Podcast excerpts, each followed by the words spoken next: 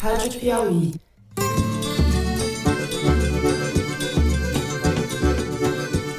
Olá, sejam muito bem-vindos ao Foro de Teresina, podcast de política da revista Piauí. Eu pensava que estava vivendo numa democracia com graves imperfeições, mas o Bolsonaro nomeou diretor-geral da Polícia Federal, trocaram o superintendente do Ceará, trocaram o delegado desse inquérito. Chegamos ao Foro 181, o último deste ano de 2021. Eu, Fernando de Barros e Silva, como sempre na minha casa em São Paulo, tenho o prazer de conversar com os meus amigos. José Roberto de Toledo, aqui pertinho. Opa, Toledo! Opa, Fernando! Opa, Thaís! Estou recebendo ameaças de morte nas minhas redes sociais porque estão dizendo que eu quero caçar onças. Onças pintadas panteras. Thaís Bilenque, também em São Paulo. Oi, Thaís. Salve, salve, Fernando Toledo. Salve, salve, Brasil. A gente pergunta por que o passaporte vacinal? Que essa coleira querem botar no povo brasileiro? Bom, vamos direto aos assuntos da semana. No primeiro bloco, a operação da Polícia Federal contra Ciro Gomes, pré-candidato à presidência da República pelo PDT, e seu irmão, o ex-governador e atual senador pelo Ceará, Cid Gomes. Os dois e mais 12 pessoas foram alvos de mandados de busca e apreensão numa investigação sobre irregularidades na reforma do estádio Castelão, lá atrás para a Copa de 2014. As características e o timing da operação a tornam muito suspeita e Ciro Gomes identificou imediatamente a digital de Bolsonaro por trás de tudo. O mundo político reagiu e o episódio já se transformou num capítulo da eleição e provavelmente num sinal do que vem por aí em 2022. Também nesta quarta-feira, Geraldo Alckmin anunciou sua desfiliação do PSDB depois de mais de 33 anos no partido. As indicações são de que ele está próximo do PSB e da vaga de vice-presidente de Lula. Vamos discutir tudo isso daí. No segundo bloco, a hora da xepa no Congresso, dominado pelo Centrão. Vamos discutir um pouco a pauta que ronda o Legislativo antes do recesso de fim de ano. Tem a PL da boiada, da qual a senadora Cátia Abreu é relatora e que recebeu o nome carinhoso dos ambientalistas de mãe de todas as boiadas. Esse projeto foi aprovado pela Câmara em maio e flexibiliza o licenciamento ambiental. Cátia Abreu ia apresentar o relatório para que fosse votado nessa semana, mas isso acabou não ocorrendo. Tem um projeto de lei da grilagem havia um acordo para que ele fosse à votação nas comissões de Agricultura e do Meio Ambiente do Senado, mas na véspera a sessão foi cancelada. O PL da grilagem, ou da regularização fundiária, nos termos usados pelos ruralistas, incentiva novas ocupações e desmatamento ilegal de florestas públicas. Tem outras pautas, a Thaís vai contar como elas estão, e o Toledo também, porque ele é o pai do Teresino, e a deputada Carla Zambelli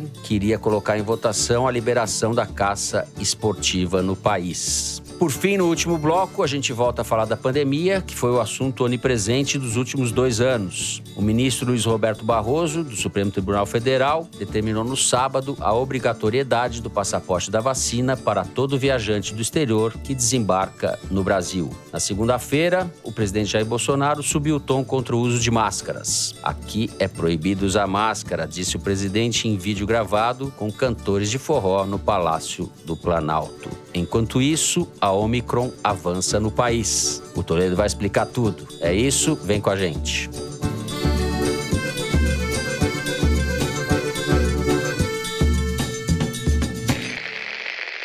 Muito bem, Toledo, vamos falar de eleição nesse primeiro bloco. Acho que podemos começar pela operação da Polícia Federal contra o Ciro Gomes e o irmão dele, Cid Gomes, e mais uma dúzia de pessoas envolvendo a obra do Castelão. O Ciro saiu imediatamente acusando o Bolsonaro. O caso realmente parece muito esquisito pelo momento em que se dá. O Lula saiu em defesa do Ciro, ou fez uma nota de solidariedade ao Ciro, que também é um fato político que ganhou muita atenção ainda quarta-feira, né? O que, que você acha que vai acontecer daqui para frente, Zé? Essa operação da PF pode ser vista como um sinal de algo que vai se tornar rotineiro ou muito presente nessa eleição de 22? Esse é o temor, né, Fernando? Ainda não consegui apurar o suficiente para saber se são coincidências estranhíssimas ou se há algo planejado por trás. Eu fui até recorrer ao nosso amigo e colega Alain de Abreu para ver se ele me ajudava, ele me ajudou, mas ainda não temos um veredito definitivo do que se tratou. O que a gente sabe é que tem uma série de coincidências não muito comuns. Primeiro, os fatos a que se refere essa investigação são de 2010, eles têm mais de 10 anos de idade, ou seja, é velho. O inquérito em si é de 2017, tem quase cinco anos. O que já é esquisito, né? Fatos que aconteceram lá atrás estarem sendo abordados agora no meio de uma campanha eleitoral quando um dos envolvidos é candidato a presidente. Tem um cheiro de Nicarágua aí no ar, né? Mas não para nisso. A maneira como a operação foi feita também é estranha. O que, a Polícia Federal pretende encontrar abrindo o sigilo telefônico e telemático e o diabo agora de um crime que foi cometido há uma década atrás, supostamente cometido? Né? Mas o que, que eles acham que vão achar na casa dessas pessoas de algo que aconteceu uma década atrás, agora? Então, tudo isso é esquisito. O delegado responsável pelo caso, ele é cearense, não tem identificação aparente com o Bolsonaro, por aí talvez não seja. Foi recentemente promovido para um departamento regional de combate ao crime organizado. Sei lá, talvez o cara agora tem mais delegados trabalhando com ele, montou uma força-tarefa, inclusive, e talvez por isso ele tenha conseguido os recursos que precisava para fazer essa investigação, que talvez ele quisesse fazer há mais tempo e não tinha os meios. Não sei, estou levantando uma hipótese. Agora, foi desastrada. Até os próprios colegas dele acharam um desastre do ponto de vista de relações públicas para a Polícia Federal, porque ficou parecendo caça às bruxas, não tem dúvida quanto a isso. O juiz que deu a ordem judicial que autorizou a entrada dos policiais na casa do Ciro, dos irmãos dele, que autorizou a quebra de sigilo, não é o juiz titular do caso. Ele é um juiz substituto. O que também é esquisito, também é uma coincidência. Pô, você espera o juiz titular sair para você pedir uma coisa dessa gravidade, que vai ter esse impacto, também é estranho. Esse juiz é notório no Ceará, por duas razões. Primeiro, que ele foi acusado de abuso de autoridade porque deu voz de prisão para um funcionário do Detran que não tinha conseguido transferir o carro dele de estado. Não é um bom sinal quando o juiz vai lá e dá voz de prisão para o funcionário público que não fez o que ele queria. Aliás, foram conduzidos para a delegacia quando aconteceu isso. O funcionário do Detran prestou queixa contra o juiz por abuso de autoridade e o juiz desistiu de prestar qualquer coisa. Era intimidação só, entendeu? E além disso, ele deu uma sentença absolvendo uma pessoa acusada de crime de racismo e de antissemitismo, que negava que tivesse havido o Holocausto durante a Segunda Guerra Mundial e que dizia que os judeus eram culpados pela peste negra na Europa. É nesse nível. E ele foi absolvido por esse mesmo juiz com o argumento de que é liberdade de expressão. Então tem uma série de coincidências nesse caso que são preocupantes. Se forem só coincidências, vai ser fácil de saber no futuro em breve. Basta que não aconteça uma nicaraguização do Brasil, ou seja, que o presidente não elimine os seus candidatos de oposição, colocando-os na cadeia ou acusando-os de crime, como aconteceu lá com o Daniel Ortega. Então, a gente não sabe se tudo isso foi coincidência e, portanto, o que, que vai acontecer daqui para frente. Mas que tem cheiro de porco, cabeça de porco, focinho de porco, rabo de porco, parece uhum. que tem, né? Como você citou Alan de Abreu, é bom lembrar da reportagem que ele fez recentemente, no número anterior, se eu não me engano, da Piauí, justamente sobre a interferência e o estrago que o Bolsonaro está produzindo na Polícia Federal. Aproveitem essas festas de fim de ano para ler a reportagem do Alan de Abreu. Thaís Bilenque. Eu queria acrescentar algumas coincidências a esse caldeirão descrito pelo Toledo, que aconteceram na véspera dessa operação de busca e apreensão na casa do Ciro Gomes e os seus irmãos. Na terça-feira, às 11 horas da manhã, mais ou menos, a PF intimou o presidente Bolsonaro a depor no inquérito que investiga o vazamento de documentos sigilosos. Em agosto, Bolsonaro divulgou nas redes dele a íntegra de um inquérito inquérito da Polícia Federal que apura um suposto ataque ao sistema interno do TSE, do Tribunal Superior Eleitoral, em 2018. Esse inquérito foi aberto pelo ministro Alexandre de Moraes e a PF intimou Bolsonaro a depor na terça-feira, às 11 horas da manhã. Ao meio-dia, o Bolsonaro anunciou a intenção de dar aumento para policiais federais no ano que vem. Em ano eleitoral, um aumento que custa um dinheiro que o país não tem para pagar. E às 19 horas da noite da terça-feira, a Polícia Federal intimou o filho mais novo alvo dele, o Jair Renan, para prestar um depoimento e no inquérito que apura uma suposta propina que ele recebeu de empresários do ramo de mineração e construção para aproximar esses empresários do ministro do Desenvolvimento Regional em troca de um carro elétrico. Foi um dia bem complicado para o presidente Bolsonaro em relação à Polícia Federal. Ele fez esse aceno aí do aumento salarial e no dia seguinte a polícia bateu na porta do Ciro Gomes. Teve esse efeito político muito relevante dos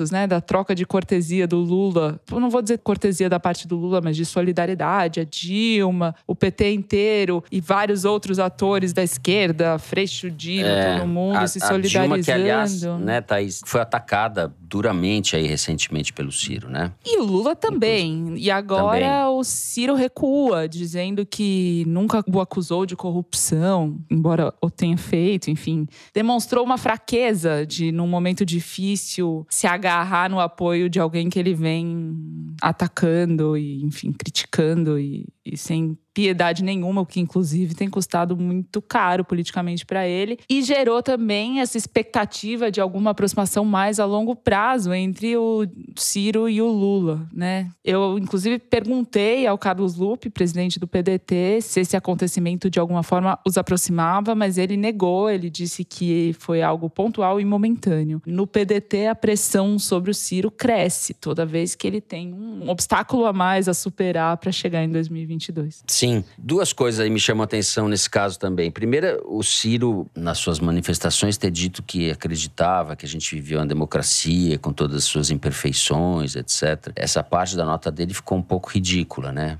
lembra um pouco o Paulo Guedes no Chile, trabalhando na universidade, cujo reitor era um general amigo do Pinochet, que diz que o dia que vão na casa dele para investigar não sei o que lá, eles dizem, ah, estamos numa ditadura. Mal comparando, é claro, não estou falando que a situação é idêntica, mas ficou esquisito ele falando isso. A segunda coisa, quem seria beneficiado do ponto de vista da lógica política por essa ação? Seria menos o Bolsonaro do que o Moro, né? Que o Moro disputa ali o terceiro lugar com o Ciro, por enquanto. Está o Lula lá na frente desgarrado, com projeções de que ganharia hoje no primeiro turno, Bolsonaro bem adiante dos outros e o Ciro e o Moro empatados tecnicamente em terceiro. Então tem esse dado também que as pessoas levantaram. Ah, mas eu não estou acusando o Moro, evidentemente, mas enfraquecer o Ciro, tirar o Ciro do jogo, etc., é algo que tenderia a beneficiar a candidatura Moro certo? Para mim, beneficiaria mais a candidatura Lula, né? É, então está comprovado, como diz o Malu, foi coisa do Lula. Isso não foi coisa do Lula. É,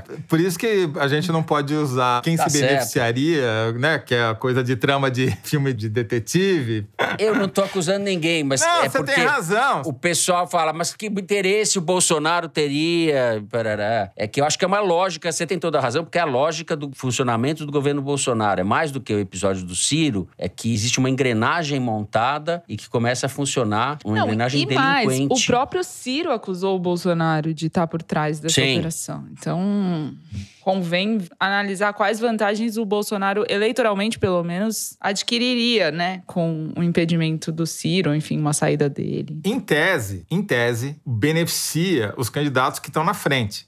Pesquisa IPEC, Exibop, foi o fato político mais relevante da semana, na minha opinião. Porque é uma pesquisa face a face, que pega todo mundo, não pega só quem tem telefone, não pega quem, só quem tem computador ou quem tem telefone celular e uhum. tal. Pois bem, essa pesquisa mostra um fato inédito, pelo menos na minha experiência, e eu perguntei para Márcia Cavalari, que é diretora, se ela conhecia algo semelhante para os cientistas políticos, ninguém conhece algum cenário, pelo menos no Brasil, como esse que a gente está vendo aqui. Há um ano da eleição, pouco menos, 10 meses, nunca se viu na pesquisa espontânea, sem você estimular o eleitor com o nome dos candidatos, 60% dos eleitores dizerem espontaneamente que votariam ou no primeiro ou no segundo colocado. Porque é isso, 40% dizem espontaneamente que votariam em Lula e 20% dizem espontaneamente que votariam em Bolsonaro. Geralmente, e eu estava aqui brincando com a Thaís, desde 1988 escrevo a cada ano para a mesma matéria, que é mais da metade dos eleitores não sabe em quem vai votar espontaneamente. Isso é tradição. Em geral, e a gente só chega nesses 60% de votos espontâneos há dois meses da eleição, não há dez meses da eleição. Né? Então, é como se essa eleição de 2022 fosse a eleição de 2018 que não aconteceu, porque o Lula foi preso preso. Então é como se você estivesse revivendo aquele ano agora, quatro anos depois, entendeu?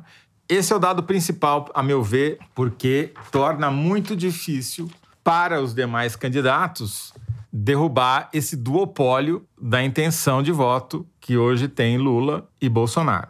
Sobre a vitória do Lula no primeiro turno, isso é uma balela, mais atrapalha do que ajuda, por quê? Porque a eleição não é hoje. E quando houver eleição, quando houver campanha, o cenário muda. A rejeição dos candidatos aumenta, o candidato da situação cresce, porque faz propaganda, enfim. Então, seria se a eleição fosse hoje, fosse de repente, ninguém soubesse, não tivesse campanha eleitoral, aí talvez o Lula ganhasse o primeiro turno. Ou seja, bobagem, né? Vamos esquecer essa parte. Terceiro, o Lula está consolidado como anti-Bolsonaro ele tem 68% de intenção de voto entre quem acha o governo ruim ou péssimo. E está aumentando o contingente de pessoas certo. que acham o governo ruim ou péssimo. Então, uhum. essa avenida tá dura para os outros candidatos. Quais são os pontos fortes do Lula? Não é o Nordeste só, não é um problema geográfico, é um problema socioeconômico. Quem está sofrendo é Lula. Quem é pobre é Lula. Ele está forte nas periferias das grandes cidades, muito acima da média. Está forte entre os católicos e pessoas de outras religiões ou sem religião. Talvez seja uma reação dos católicos. Sim. Que, ou de parte deles ao fato de você ter um candidato muito caracterizado como candidato terrivelmente evangélico, certo?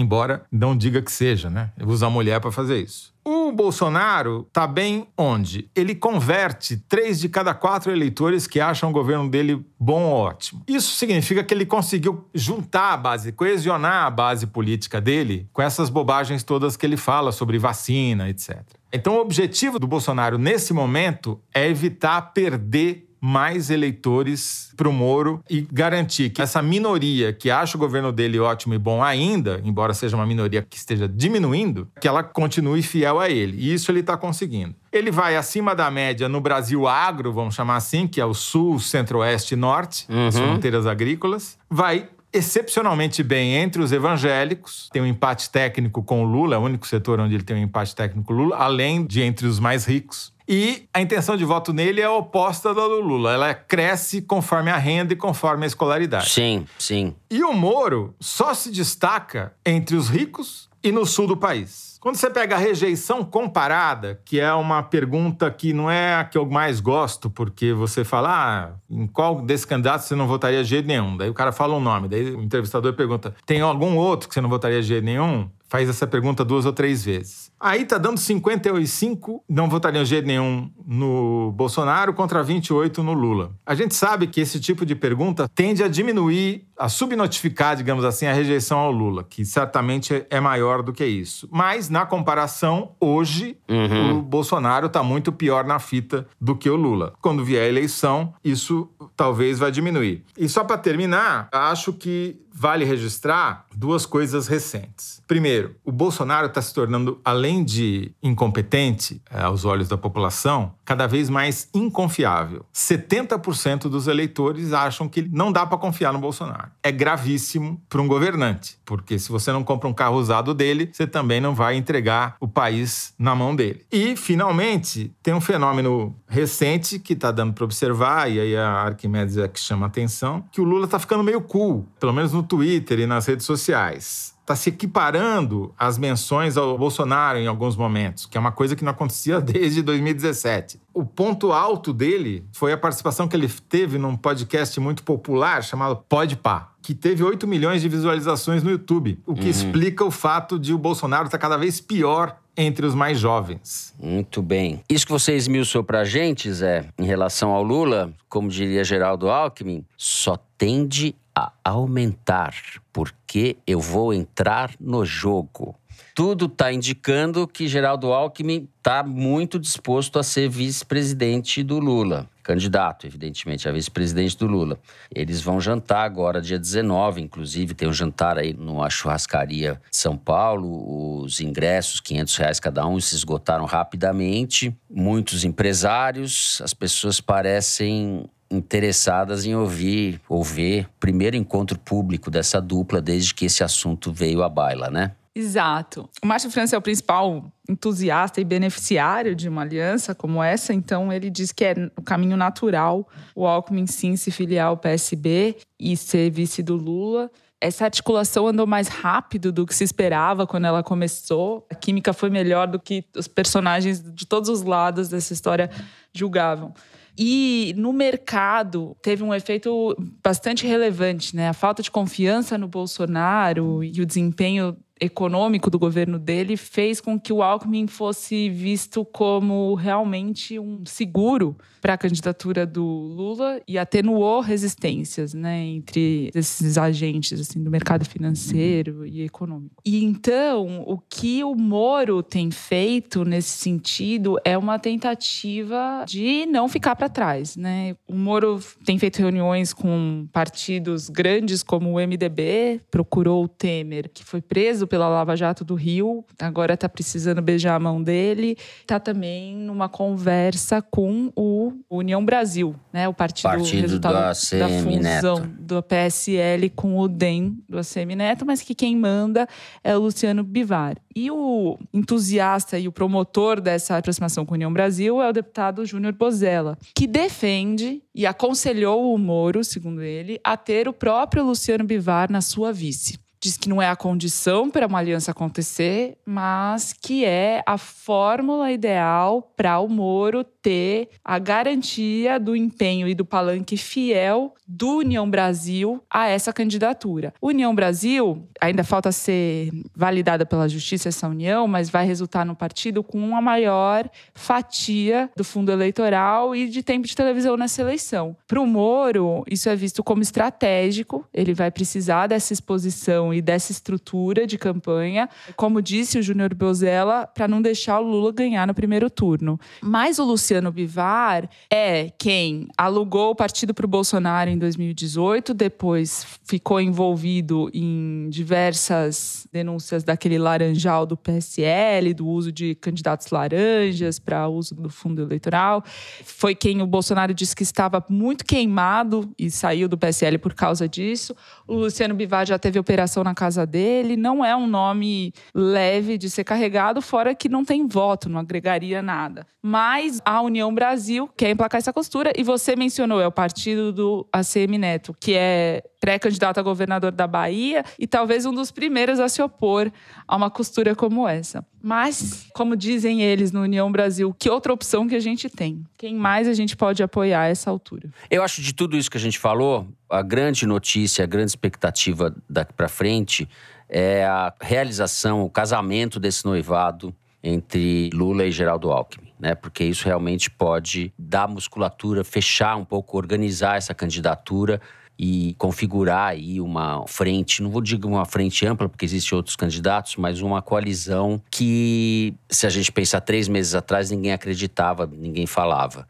Então, isso foi costurado entre o Márcio França e o Fernando Haddad, a gente sabe, mas contou com o aval do Lula. Sem o aval do Lula, nada acontece no PT, né? Concordo com você, Fernando. E para mim, isso é mais importante para o Lula, não pelo que sinaliza imediatamente na eleição de 2022, mas o que sinaliza para 2026. Significa, nas entrelinhas, que eu não estou aqui para criar uma nova dinastia petista. Eu estou aqui para consertar o país. Essa é a mensagem que passa de uma eventual chapa Lula-Alckmin.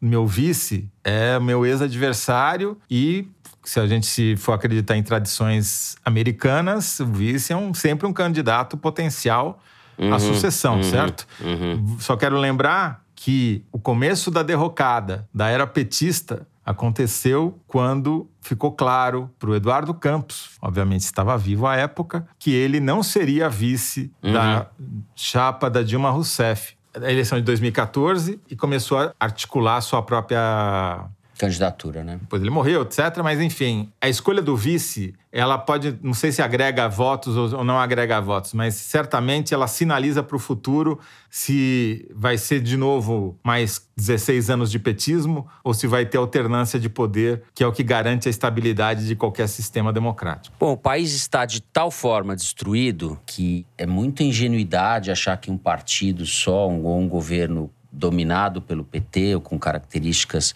mais à esquerda vá prosperar. Não é isso que vai acontecer no Brasil. Para que o Brasil tenha alguma chance de sair desse bueiro, você vai ter que ter uma coalizão não só para ganhar a eleição, estou falando justamente para governar. E como disse o Celso Rocha de Barros há algum tempo, o país precisa reaprender a ter um governo democrático e uma oposição democrática. Esse é o desafio, né? Não é fácil. Bom, diretora, já fizemos aqui o programa inteiro nesse primeiro bloco. Já estamos com o programa de janeiro feito também, com esse tempo. Então podemos voltar só em fevereiro. Bom, vamos lá. A gente encerra este primeiro bloco por aqui. Vamos falar no segundo bloco das pautas da devastação no Congresso. Vem com a gente.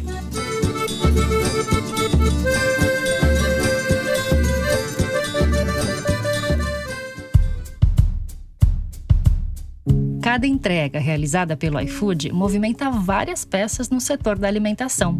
Sabendo disso, o iFood criou o Todos à Mesa, um movimento solidário que busca articular toda essa rede para combater o desperdício e levar alimentos a quem mais precisa.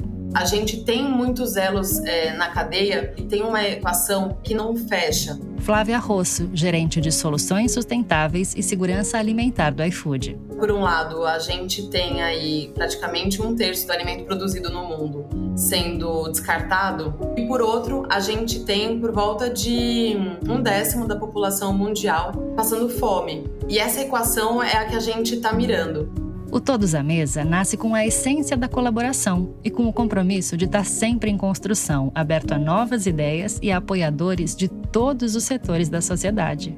O Todos à Mesa, ele é um movimento que ele não é sobre o iFood a gente está ocupando aquele pequeno lugar de chamar as pessoas e convidar a se unir. Empresas de qualquer localidade ou porte que quiserem somar esse movimento podem procurar o iFood pelo e-mail todosamesa@ifood.com.br. O iFood é feito por pessoas. A gente acredita que a inovação e a tecnologia que guiam o nosso negócio são a chave para gerar impactos positivos para a sociedade. Saiba mais em institucional.ifood.com.br.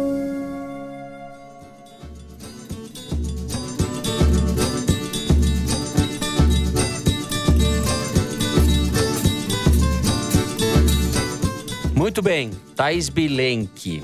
Eu mencionei o projeto de lei da boiada, é relatado pela senadora Kátia Abreu.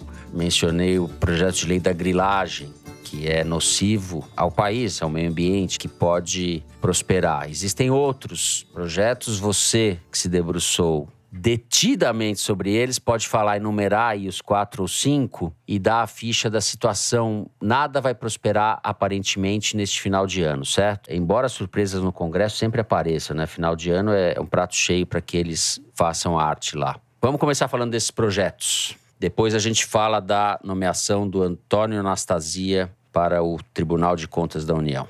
Você mencionou o PL da boiada, né? Esse PL do licenciamento ambiental, relatado pela Cátia Abreu, e o da regularização fundiária. O da regularização da fundiária, o da grilagem, o relatório já foi modificado duas vezes, já foi lido pelas comissões de Meio Ambiente e Agricultura do Senado na semana passada, e já estava em debate. A expectativa era que na quarta-feira fosse aberto o debate outra vez e possivelmente ser votado. O que não aconteceu aconteceu, a sessão acabou sendo cancelada na véspera, poucas horas antes, e não prosperou essa tentativa.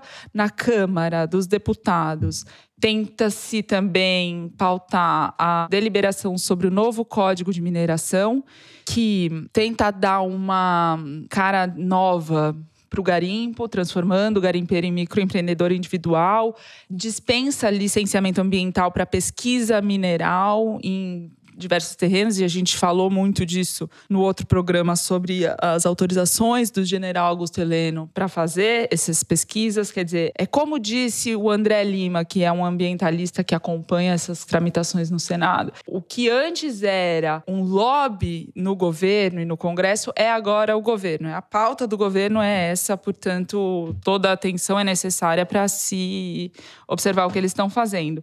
Mas na Câmara ainda teve a tentativa da Carla Zambelli, bolsonarista da primeira fileira, de incluir na pauta da Comissão do Meio Ambiente, que ela preside, um projeto para autorizar a caça esportiva no país, cuja justificativa era o controle de javalis, mas que, na visão de ambientalistas, colocava em risco diversas outras espécies, até da onça pintada. A reação foi forte. O Alessandro Molon, líder da oposição, anunciou que o projeto já tinha sido retirado de pauta.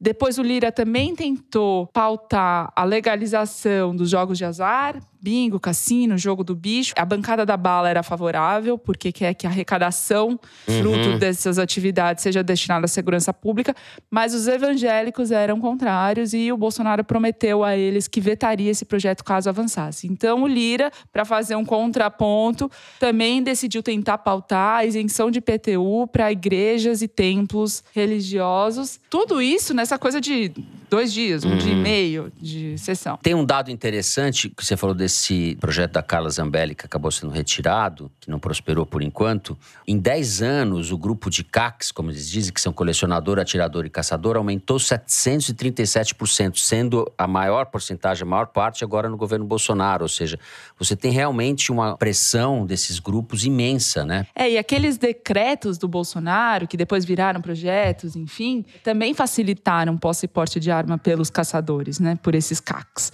Então, isso explica esse número que você mencionou. E aqui, em nome do Teresino, eu quero fazer um protesto formal contra a nobre deputada que apresentou esse projeto, que eu me recuso a mencionar o nome. Dizer que eles começam caçando o Teresino, mas logo, logo passam a caçar o Toledo, já que jornalista e javali, javaporco é tudo a mesma coisa, é tudo animal. né? Tá na lista de espécies em extinção. Também está na lista, de- muito bem lembrado, Thaís Bilenque, t- estamos na lista dos Ameaçados. E então eu quero lavrar aqui o meu protesto em nome do Teresino. Claro que se a, a autora, próximo projeto que ela vai apresentar vai ser o projeto de caça aos comunistas também, que tem a ver com o espírito dela. Agora, falando sério agora sobre assunto que realmente é verdade, porque tudo que essa deputada faz é piada. Essa deputada é nociva. O que para mim ficou claro nesse final de ano é que a bancada do crime organizado, e ele tem várias facções, ela testou as águas nesse final de ano, nesse apagar das luzes, para ver como é que ia ser a reação a essas propostas. Deu para dar uma medida se as, as pessoas estão atentas, se não estão atentas, qual a força da reação.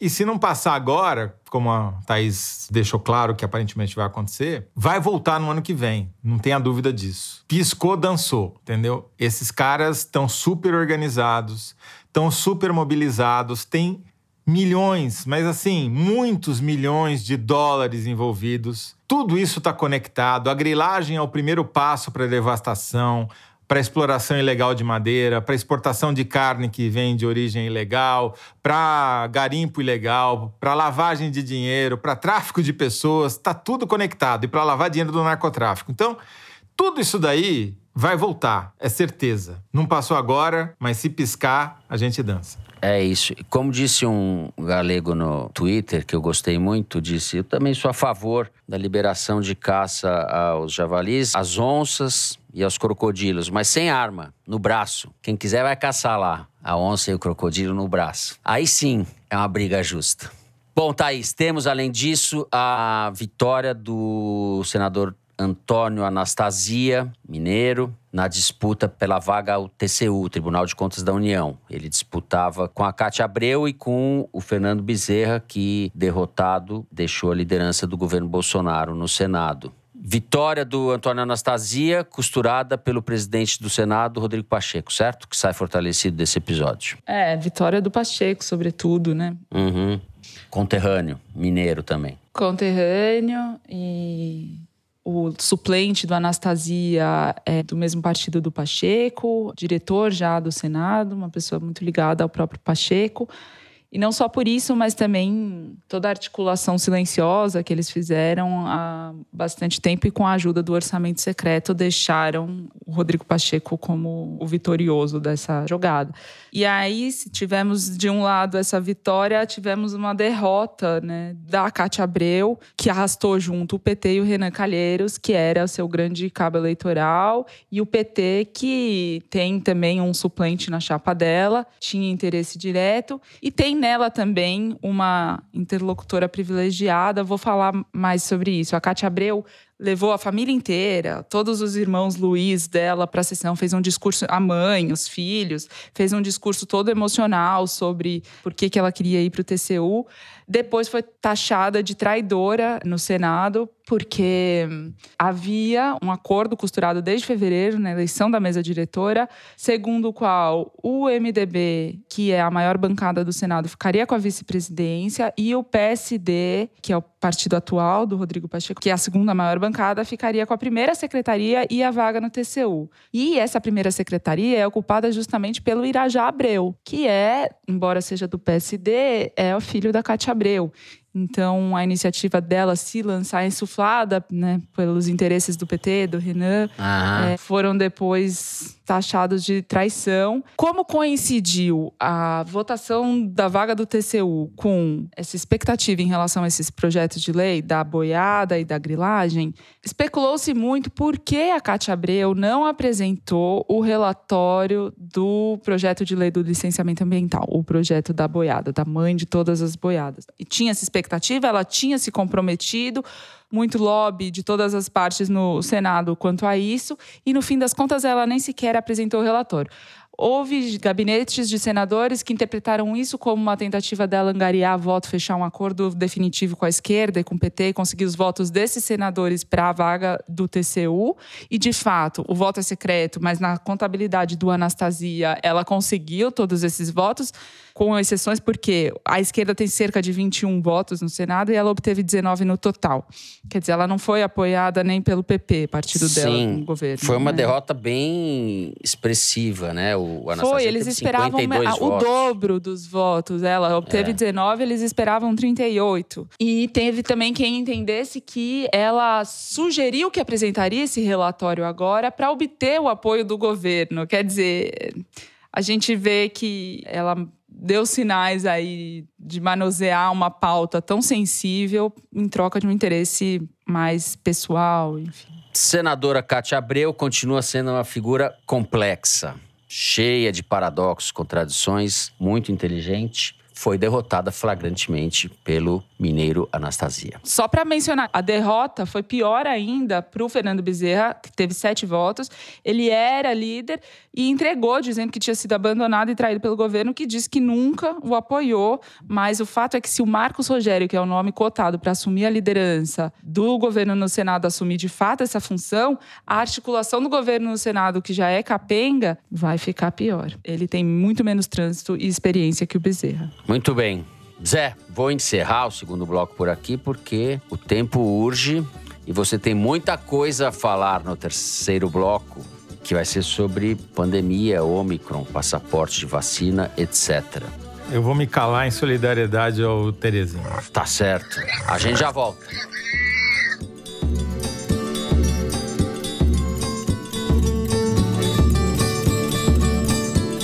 Assine a Piauí exclusivamente digital. Ganhe acesso a conteúdos da revista e do site, além de descontos em eventos da Piauí e descontos em ingressos dos nossos parceiros. Você que está acompanhando o Foro de Teresina, assinante digital, tem acesso exclusivo a edições especiais do podcast de política da revista Piauí. Assine a Piauí Digital. É conteúdo que não acaba mais.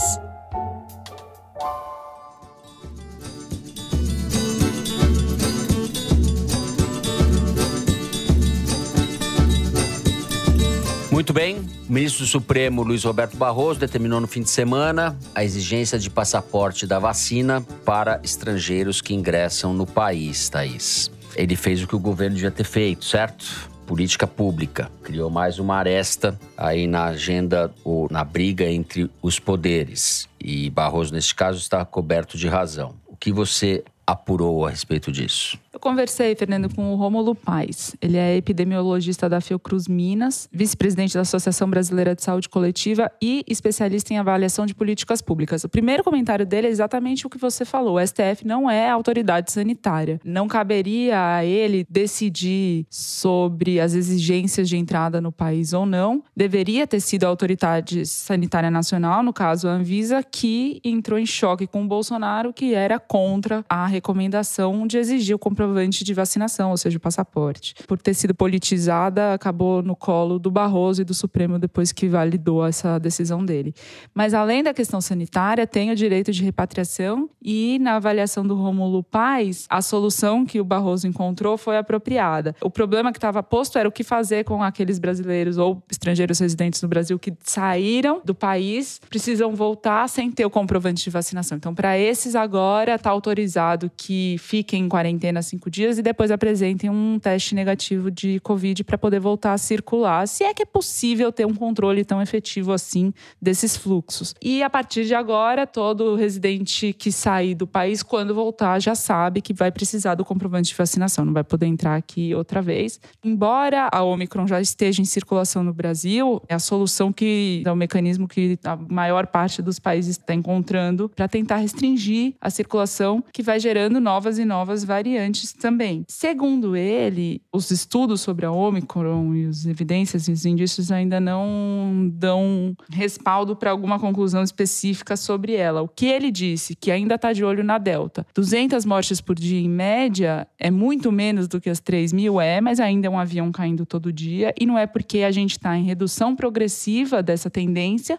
que já dá para concluir que o pior já passou, especialmente ele que acompanha a a pandemia em todos os continentes, vê os casos se agravando nos países europeus, em estados dos Estados Unidos e tem um acompanhamento bastante precisos sobre quais países da África, onde que a vacina falta, onde que tem mais resistência de vacina. Então, para ele, é, o jogo está longe de estar tá ganho. A Omicron foi identificada porque a transmissão dela já estava muito adiantada. Só assim que a África do Sul conseguiu é, identificar essa variante. Mas enquanto isso, tem muitas outras lutando para sobreviver e para se transmitir, e aí sim vão ser identificadas. A vacinação é a única possibilidade de interromper esse processo.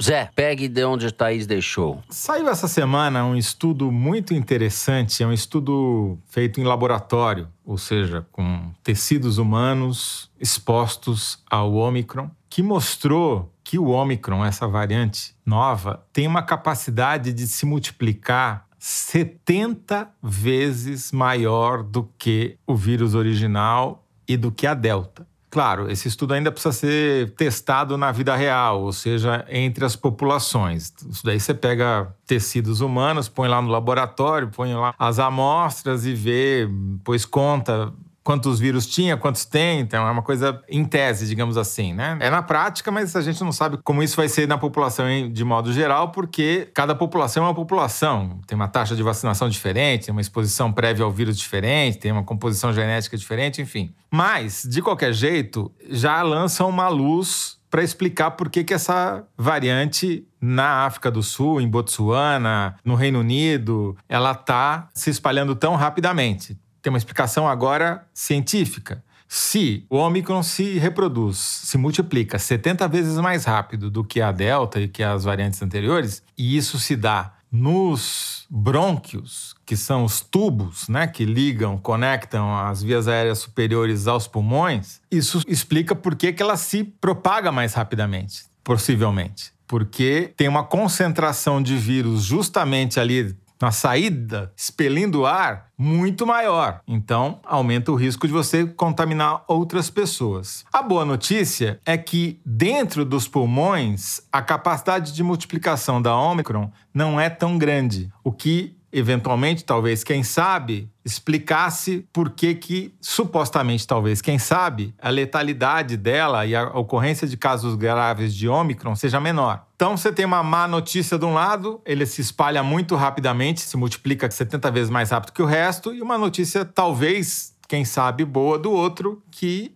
dentro do pulmão mesmo, que é onde o quadro mais grave pode vir a se manifestar, ela não é tão virulenta. Porém, a gente já está assistindo uma explosão de casos no Reino Unido, na Alemanha, na França, nos Estados Unidos. Ainda que a maioria desses casos seja de Delta, não dá para saber ainda se ela já aconteceu na Europa e nos Estados Unidos o que aconteceu na África do Sul, em que ela dominou completamente as outras variantes, não é um bom sinal, porque está chegando o inverno europeu, o inverno no hemisfério norte, e isso vai provocar uma nova onda, como a gente já está vendo aqui. Em alguns países, como na Alemanha, já aumentou até o número de mortes por milhão comparativo à população. Então, o cenário externo é ruim. A revista The Economist fez um gráfico muito interessante comparando todos os países, o grau de risco, digamos assim, a Omicron, ou, visto pelo outro lado, o grau de proteção da população de dezenas de países em relação à Omicron, vis-à-vis dois fatores: porcentagem da população vacinada, porcentagem da população que ainda está sob o efeito da vacinação, ou que adquiriu imunidade por exposição prévia ao vírus. E o Brasil se sai muito bem nesse gráfico. Ele fica em terceiro lugar como um dos países que teria, teoricamente, maior proteção ao vírus. Por quê? Primeiro, porque a gente teve 600 mil mortes, ou seja, o vírus correu solto aqui, contaminou muita gente, a vacinação andou rapidamente também, então você tem dois fatores bons. E terceiro, como foi mais atrasado, a maioria da população talvez ainda esteja se beneficiando dos efeitos da vacinação, porque a gente já viu, tem vários estudos mostrando que se o cara tomou a vacina há muito tempo e não tomou a terceira dose, ele está mais exposto ao Ômicron que é o que aconteceu na Europa. Então, aqui, como demorou mais para vacinar as pessoas, a segunda dose demorou para vir, nós ainda estamos mais protegidos. E já estamos começando com a terceira dose também. Então, esse cenário, se a gente tiver muita sorte, vai evitar, talvez, quem sabe, que essa variante, a Omicron, chegue aqui com a mesma força que chegou em outros países. Porém, porém, nós estamos exatamente na mesma situação que a gente estava um ano atrás. Todo mundo achando que a epidemia tinha acabado, fazendo um liberou geral nas festas de final de ano, e isso resultou na mais letal das ondas que a gente teve durante a pandemia, que foi em abril, maio desse ano. Então, se a gente cometer o mesmo erro, se a gente liberar geral durante o Natal e Ano Novo, se a gente não usar máscara, se a gente não tomar a segunda dose ou não tomar a terceira dose, vai dar merda milanesa de novo com o agravante desse surto de influenza que o governo, pelo menos o paulista, não quer cravar como epidemia, mas que, segundo Paulo Lotufo, médico da USP e outros, já se configura uma epidemia e tem uma resistência do governo, especialmente porque se esse vírus novo da influenza que está gerando esse surto escapa à vacina, as pessoas vão ter que fazer o que fizeram com o Covid, que é restrição de circulação, máscara, cancelar a confraternização de fim de ano e nenhum político mais tem coragem coragem de, pelo menos por enquanto, decretar essas medidas de novo, né? Esses surtos que houve no Rio, tá começando em São Paulo da gripe. E rapidinho, já e... tem indícios de surtos também em Minas, Amazonas, DF, Rio, Espírito Santo e Bahia. Não é só São Paulo e Minas. Exatamente. Tudo isso significa o quê? Que as pessoas não estão usando máscara e estão se expondo. Estão se expondo. Senão não haveria é, exato, é, exato. epidemia de gripe como não houve nos anos anteriores, entendeu? Esse é o melhor uhum. indicador uhum. do risco que nós estamos correndo. Não é porque um vai causar o outro, é porque o, a gripe está mostrando que o brasileiro só está salvo porque foi vacinado. Só que a vacina, depois de alguns meses, ela perde efeito. E a gente não sabe se sem a terceira dose a gente resiste a Ômicron. Então, gente, máscara, isolamento, Exato. cuidado e vacina. Exato. Todas as doses que você puder tomar. E PFF2, por favor. PFF2. Bom, vamos encerrar o terceiro bloco do programa por aqui. Já voltamos com o momento Kinder 2 ovo 3, é isso? N2, N3, é Kinder 2 ovo 3. Momento Kinder ovo. Ah, eu só falo bobagem, não tem jeito. Bom, a nossa diretora Mari Faria diz que esse Kinder Ovo é um presente de Natal pra gente. Hum. Ho, ho, ho. Solta aí. How many roads must a man walk down? Suplicy. É, Eduardo, Suplicy. Suplicy. Falei primeiro. Eu falei Ah, primeiro. Eu falei primeiro, falei Eu falei primeiro. And how many seas must the white Eduardo dove Suplicy, porra. Empate triplo. She slips in the sand, the answer, my friend, is blowing in the wind. The answer is blowing in the wind. Não, VAR. Vai ter que ir pro VAR. O nosso tenor é o vereador paulistano Eduardo Suplicy.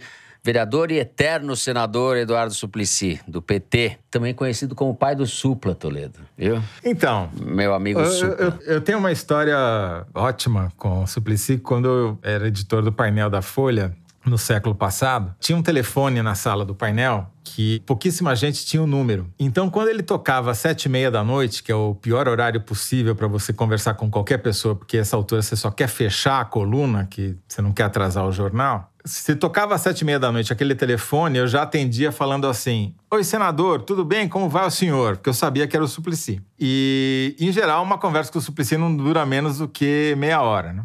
Então. enfim, 7 horas era e um- 14 minutos é a média. 7 horas e 14 minutos.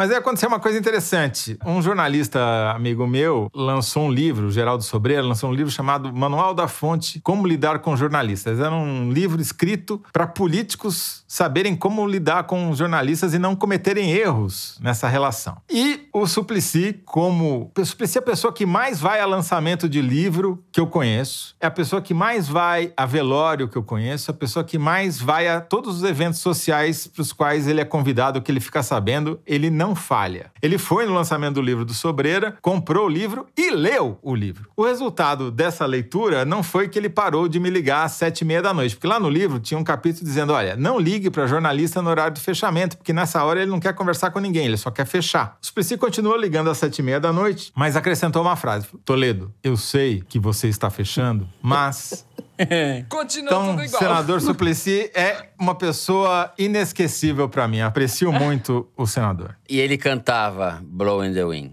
Pra Inclusive, você. cantou para mim uma vez ao telefone. Depois Coisa virou Racionais linda, MC, né? Que ele que virou o hit dele, na verdade. Coisa mais linda. Bom, Eu, investida do espírito natalino, vou dividir com vocês esse prêmio que eu conquistei de novo. Muito obrigado, Thaís Lamento- Vilenque. lamento Você é dizer que magnânima o VAR- como o Suplicy. o VAR vai dar pra mim a vitória, mas eu também, de maneira desprendida, vou dividir com vocês, caros amigos e amigas.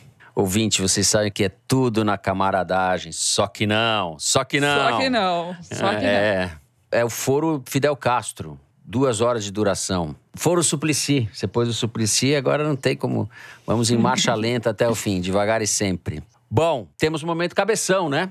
Fim de ano, depois do Kinder Ovo, temos o momento cabeção. A gente vai dar algumas indicações para vocês do que estamos, vamos ou queremos ler, ou lemos, ouvimos. Toledo, você que é o cabeção dos números, das análises, vai de momento cabeção. Eu queria indicar uma planilha do Google. Não, brincadeira. não faça isso. Não me torture, não me torture. Eu acho que é final de ano, então eu vou indicar um filme, tá? E uma série. O filme já tá fazendo, né? Novidade nenhuma. O filme tá indo super bem aí na Netflix, chamada Imperdoável. É um filme estrelado pela Sandra Bullock, que é um remake de uma minissérie britânica. Mas o filme é muito interessante, muito surpreendente, não vou dar spoiler nenhum aqui. E a Sandra Bullock cresceu mais um pouco ainda na minha. No começo eu não gostava da Sandra Bullock, mas agora, cada vez que eu assisto um filme novo dela, eu gosto mais da Sandra Bullock. Ela tá ficando cool É. mesmo. Ela é cool. Ela é muito é boa. Ela tá muito bem nesse filme. É, o ela segura Sim. o filme inteiro. Eu pensei E- que você fosse indicar o Get Back dos Beatles, que tem oito horas, em homenagem ao Suplicy e tal, que já que a gente tá fazendo coisas de coisas longas. Deixei né, pra o- você esse. O documento. Não, não vou indicar o documentário dos Beatles, já tá muito falado esse. Então, pra não ficarem me chamando de cringe, ou cringe, ou velho, que é o que eu sou, vou indicar uma série que ninguém viu ainda, mas eu já vi. Vai entrar agora em janeiro na Apple TV, que é uma série de comédia chamada After Party. Eu não gosto de comédia em geral pra série. mas essa eu devo dizer que eu gostei. Não vou falar mais nada, fazer mistério. Muito bem, muito bem. Eu vou indicar Bagdá Café. Adoro esse filme. E adoro a música. Eu também. Salvou minha pandemia esse filme. Comecei a ler, por indicação do meu amigo Marcos Nobre, o livro Portas Fechadas, que saiu pela editora Todavia, subtítulo Como a Covid abalou a economia mundial, do historiador Adam Tooze, que é professor de história em Colômbia, já foi de Cambridge e Yale. É muito bom, Zé. Se você não leu, você que sabe tudo já de Covid e economia mundial, fica aqui minha indicação. Não é um livro pequeno. Vou ler agora, que acabei de receber, já tive indicações de várias pessoas. Por que olhar para os animais? Saiu pela editora Fósforo, do John Berger. Ele é tudo, na verdade, né? Um ensaísta, escreveu romances, escreveu um livro maravilhoso sobre fotografia, que já foi editado pela Companhia das Letras, se eu não me engano. Esse acaba de sair pela Fósforo, é um livro de ensaios sobre a relação de nós humanos ou animais humanos com os animais. E esse vai para o meu fim de ano. E li aqui boa parte de um livro da editora Ainé, do David Foster Wallace, que é um grande escritor que se suicidou, né, faz vários anos já, quando ele tinha 38 anos, salvo engano meu, e que escreveu lá o romance dele, A Graça Infinita, né, Infinite Jest, que é um catatal de mais de mil páginas, mas esse é um livro que chama Um Antídoto contra a Solidão, e são entrevistas que ele deu, ele não gostava de dar entrevistas, é uma melhor que a outra é um compilado de entrevistas, não é entediante, ao contrário do que possa sugerir. Acho que são essas as minhas indicações. E é isso, anotadas. Concluído aqui o momento cabeção de fim de ano, vamos para a melhor parte do programa, o Correio Elegante, que é o momento em que vocês escrevem para nós. E olha aqui, eu tenho uma cartinha muito bacana da Justine Otondo. Ouça só, Thaís. Sou ouvinte do Foro desde os primeiros episódios. Meu conge não era muito afeito a podcasts até o dia em que ouviu a voz da Thaís ecoando pela minha caixinha de som. Eis que um dia estava eu ouvindo o foro enquanto pegava a estrada rumo a Bragança Paulista, e na hora das cartinhas, Thaís resolve mandar, fora do script, um beijo para o fotógrafo e ouvinte qualificado Fábio Braga, mais conhecido como meu conge. Ora, ora, eis que começa a receber um monte de mensagens de amigos e imediatamente me perguntei: terei eu me tornado a primeira podcorna nacional? não, definitivamente então, não. Aí, então, como pequena vingancinha, gostaria de receber um beijo em cada bochecha do Toledo e do Fernando. E pode ser também um chopinho no Baixo Santa Cecília. Beijos aos três da ouvinte também qualificada, Justine. Muito simpática a carta. Justine. Beijo para a. Justine. Beijo, beijo nas duas bochechas. Eu vou ler o recadinho do Rafael Aeraf. Sou ouvinte do podcast desde os tempos AT. Antes do Teresino. E escrevo para mandar um alô para os meus vizinhos de mesa num restaurante de Porto da Rua, São Miguel dos Milagres, Alagoas. Estava na mesa ao lado, mas sou tímido demais para me engajar pessoalmente em conversas com desconhecidos. Ouvi o que diziam e gostaria de respondê-los. Sim, o Toledo é muito pessimista, mas é porque o mundo e principalmente o Brasil não nos dá escolha. E por favor, mandem um beijo para minha querida Janaína e para o Lucas Airaf. Um abraço para toda a equipe. Parabéns por fazerem o podcast com a melhor edição do Brasil. É Toledo, você chegou em São Miguel Muito dos bem. Milagres. A capilaridade do Foro de Teresina tá boa. Eu sou chato até na praia, né? Toledão estragando o banho de mar da galera. Vai estar tá quente a água aí em São Miguel Tá. Vai certo, estar tá exato. quente.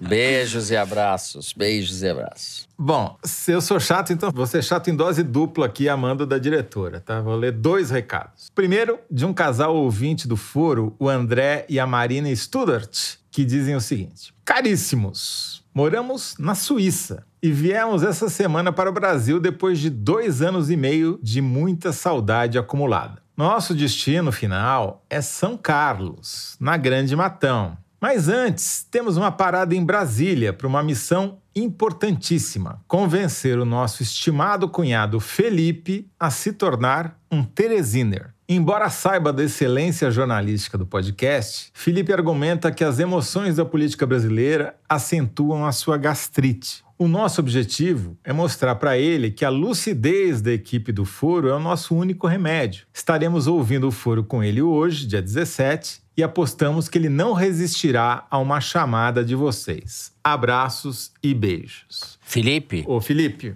eu compreendo você, eu somos irmãos na gastrite e se eu fosse você, eu também não me ouviria. Eu não, eu acho que ele deve ouvir, deve assinar a Piauí, que vai vir, inclusive, com o omeprazol de brinde para os assinantes. É brincadeira. Vem comer prazol. Pode assinar, pode ler. Olha o populismo da pessoa. É... Novo slogan do Foro, Foro de Teresina, o omeprazol é. da política brasileira. Isso é bom, hein? Omeprazol, tem que Isso é vir é bom. omeprazol. Omeprazol, pode anunciar aí, tá? Olha aqui, todo mundo tem gastrite no governo Bolsonaro. Todo mundo tem gastrite. Virou uma coisa que nem aquela frase do personagem do livro do Rubem Fonseca, acho que é o Lúcia McCartney, o filho chega pro pai e fala, papai, tô fudido. E o pai responde, filho, tá todo mundo fudido.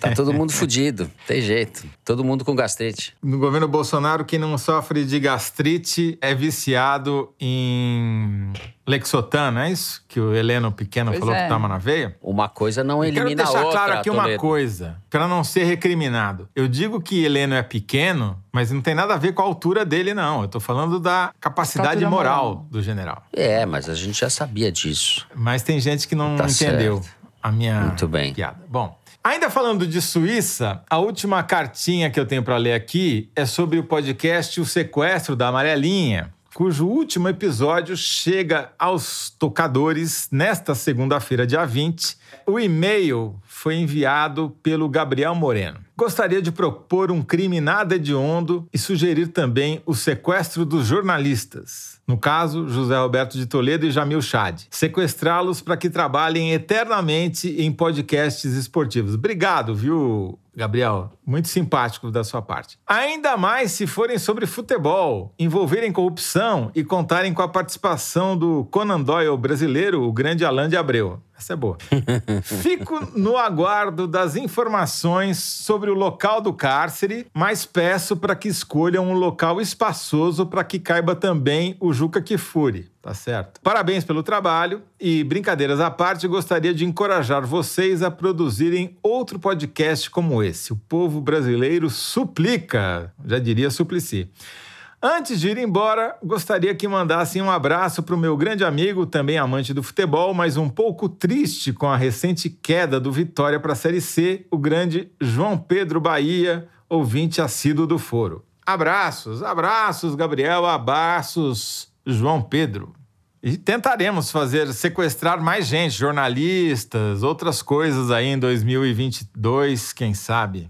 Queria agradecer aos ouvintes, porque me surpreendeu a, audiência do Sequestro da Amarelinha. Está sendo muito legal, muito positiva, muito grande. E isso nos estimula, de fato, a sequestrar mais gentes, mais camisas e outras coisas no ano que vem. Perdemos o Toledo, definitivamente. Agora ele só é só amarelinha. Vamos Perdemos sequestrar o Toledo. Toledo pra cá, pra fora é. de volta, Fernando. O que, é. que, é isso? Bom, em protesto, eu vou avisar aqui antes de acabar o programa. Não, não é em protesto, não. Eu aviso a vocês, a gente está encerrando o programa de hoje por aqui. É o último programa do ano. Eu, Fernando Barros, vou voltar, vou tirar férias de 15 dias em protesto, essa coisa do Toledo. Não é em protestos, é para refrescar os meus neurônios, revigorar as minhas cordas vocais, ver se se eu fico com a voz de trovão parecida com a sua. Eu volto na segunda quinzena de janeiro. Vocês estarão na companhia de José Roberto Toledo, Thaís Bilenque e Ana Clara Costa. Muito boa companhia dos três na primeira quinzena de janeiro. Eu que sou folgado, volto na segunda quinzena. A gente merece, termina assim. Opa, não sei se eu mereço, mas vamos, mas vamos. Assim a gente termina o programa de hoje. Se você gostou, não deixa de seguir a gente no Spotify, no Apple Podcast ou na Amazon Music, favoritar no Deezer, se inscrever no Google Podcast no Cashbox ou no YouTube. Assim você fica sabendo das novidades, dos episódios especiais e das edições extras. O Foro de Teresina é uma produção da Rádio Novelo para a revista Piauí, com a coordenação geral da Paula Scarpim. A direção é da Mari Faria, a produção é do Marcos Amoroso. O apoio de produção é da Cláudia Holanda, a edição é da Evelyn Argenta e do Thiago Picado. A finalização e a mixagem são do João Jabassi, que também é o intérprete da nossa melodia tema, composta por Vânia Salles e Beto Boreno. A Mari Faria também edita os vídeos do Foro Privilegiado, o teaser que a gente publica nas redes da Piauí. A coordenação digital é feita pela Juliana Jäger. A checagem é do João Felipe Carvalho e a ilustração no site é do Carval. O último programa deste ano do Foro de Teresina foi gravado nas nossas casas. Eu me despeço assim dos meus amigos José Roberto de Toledo. Tchau, Toledo. Tchau, Fernando. Sentiremos sua falta aí no começo de janeiro, nos dois primeiros programas do ano, mas Nem- suas férias nem dará merecidas. Enfim, depois a gente negocia aí um pagamento pelas essas declarações aqui, John. Né? Enfim, ah, brincadeira, Passa deixa pra lá. Faz um pix aí pra mim depois. Queria me despedir aqui dos ouvintes. Sentiremos a falta de vocês nesse final de ano, mas estaremos aqui de novo no comecinho do ano que vem para continuar sendo pessimistas e deixando vocês com gastrite. Boas festas a todos, mais juízo. Muito bem. Thais Bilenque. Tchau, tchau. Tchau. Eu queria aproveitar esse momento tão sensibilizado e emotivo do nosso programa para agradecer vocês, né? Que agora eu passei esse ano aqui nesta honrosa bancada. Fui muito bem acolhida e recebida por vocês, meus colegas, amigos de bancada, mas também pela Mari e equipe, especialmente por nossos carinhosos, aguerridos e críticos ouvintes. Muitíssimo É, obrigada, gente. você- Vamos pro próximo. Thaís Prazer. Bilenque, você é uma unanimidade entre os ouvintes e ouvintas. Uma unanimidade Eu- cantora é, melodiosa na com sua voz também. potente. Bom, E gente, feliz é isso. virada, Tirando os pessoal, momentos né? de-. Tirando os momentos de Edith Piaf, a Thaís foi a melhor coisa que aconteceu pro Foro esse ano, de longe. De longe, com certeza. Foi É isso. unânime. Gente, bom final de ano a todos, boas festas e como disse, ouçam de novo o terceiro bloco do programa, prestem atenção nos alertas do Toledo, juízo, máscara, etc, etc, etc. 2022 será um ano atroz, mas nós estaremos ao lado de vocês. É isso, até o ano que vem.